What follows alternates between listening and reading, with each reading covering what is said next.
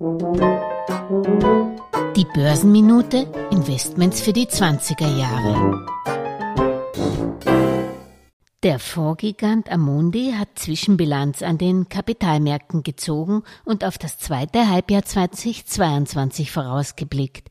Vorsicht heißt weiterhin die Mutter der Porzellankiste angesichts der gestiegenen Marktschwankungen, der höheren Inflation und dem geringeren Wirtschaftswachstum, das sich sehr unterschiedlich zwischen Regionen und Sektoren entwickelt. Europäische Aktien sind zwar günstiger bewertet, ja, nur die Unternehmensgewinne schauen in den USA deutlich besser aus. Im Leitindex S&P 500 gelistete Unternehmen dürften laut Amundi noch Gewinne von fünf bis neun Prozent schreiben. Die europäischen Pendants verbuchen höchstens fünfprozentige Gewinne, teilweise auch Verluste in dieser Größenordnung. In den Emerging Markets rechnet Monika Defant, Leiterin des Amundi-Instituts, mit Gewinnen von sieben Prozent. Breit diversifizieren sei das Thema der Stunde, unter anderem auch in Rohstoffe und in Immobilien als Inflationsschutz und in Währungsstrategien. Bei Aktien sollte man wegen der höheren Inflation auf Qualität, Value und auf Dividenden als Ertragsbringer setzen.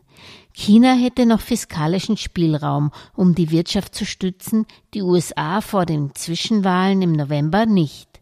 Chinesische Aktien könnten positiv überraschen bei der aktuell eingepreisten Konjunktur- und Gewinnabschwächung.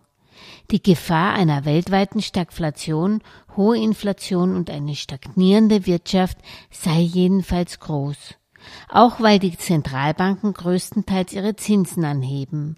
Amundi rechnet in den nächsten zwölf Monaten mit einer Anhebung der Zinsen durch die EZB von minus 0,5 auf plus 0,5 Prozent, durch die US Fed von 1 auf 3,25 Prozent und durch die Bank of England von 1 auf 1,5 Prozent. Die People's Bank of China dürfte demnach die Zinsen noch moderat von 3,7 auf 3,6 senken können, die japanische Notenbank auf minus 0,1 Prozent belassen. In Russland liegen die Leitzinsen übrigens derzeit bei 11 Prozent. Sie könnten in den kommenden zwölf Monaten auf 7 Prozent sinken. Die Belastung der Schuldner hält sich aber allgemein in Grenzen. Denn berücksichtigt man die Inflation, sind die Zinsen vielerorts immer noch negativ.